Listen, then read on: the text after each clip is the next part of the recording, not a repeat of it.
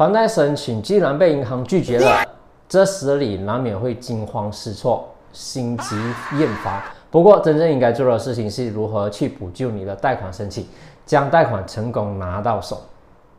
首先，你必须先了解为什么房贷会被拒。第一点，你没有一份稳定收入。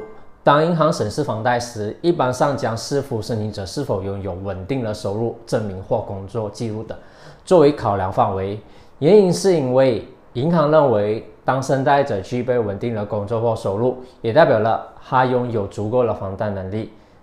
假设说，申贷者本身是自由职业者，经常换工作的话，没有稳定收入，那将会大大地降低申请贷款的成功率。第二点，也许你选错了银行。除了国家银行公布了法定贷款利率，每间银行都会有不一样的借贷标准和门槛。申贷的考量因素包括申贷者的年龄、没有足够收入等。至于第三点的话，就是你的负债太高了。若目前你的负债过高的话，那么也将间接影响贷款的申请，包括你交易的贷款、车贷款、卡债及你私人贷款等。由于个别银行对债款的比例有不相同的计算门槛，因此理想的利息 SR 水平是净收入的六十五到七十 percent。若你的偿贷比率真的超过标准的话，或许可考虑延长你的贷款年限，以降低每个月所还贷的那个压力会更好。至于第四点呢，就是你的信贷记录不好。Secret 和 c i t o 信贷报告是银行审视你的贷款申请的必看文件之一。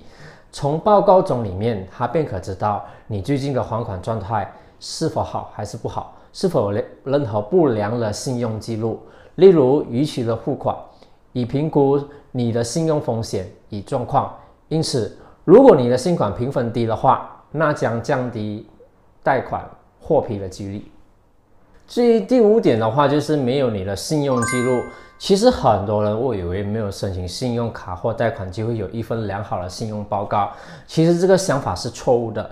假设评估报告里没有任何的信用记录的话，一切都是空白，银行将无法证明你的信用，也无从去分析你的偿还能力到底是如何，那将造成你的房贷被拒的原因之一。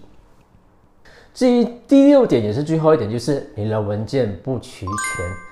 在呈交你的还贷申请时，必须重复检查，确保你所准备的文件都是最新的，个人资料填写正确，以避免银行需要你补交文件的时候延迟贷款获批的时间。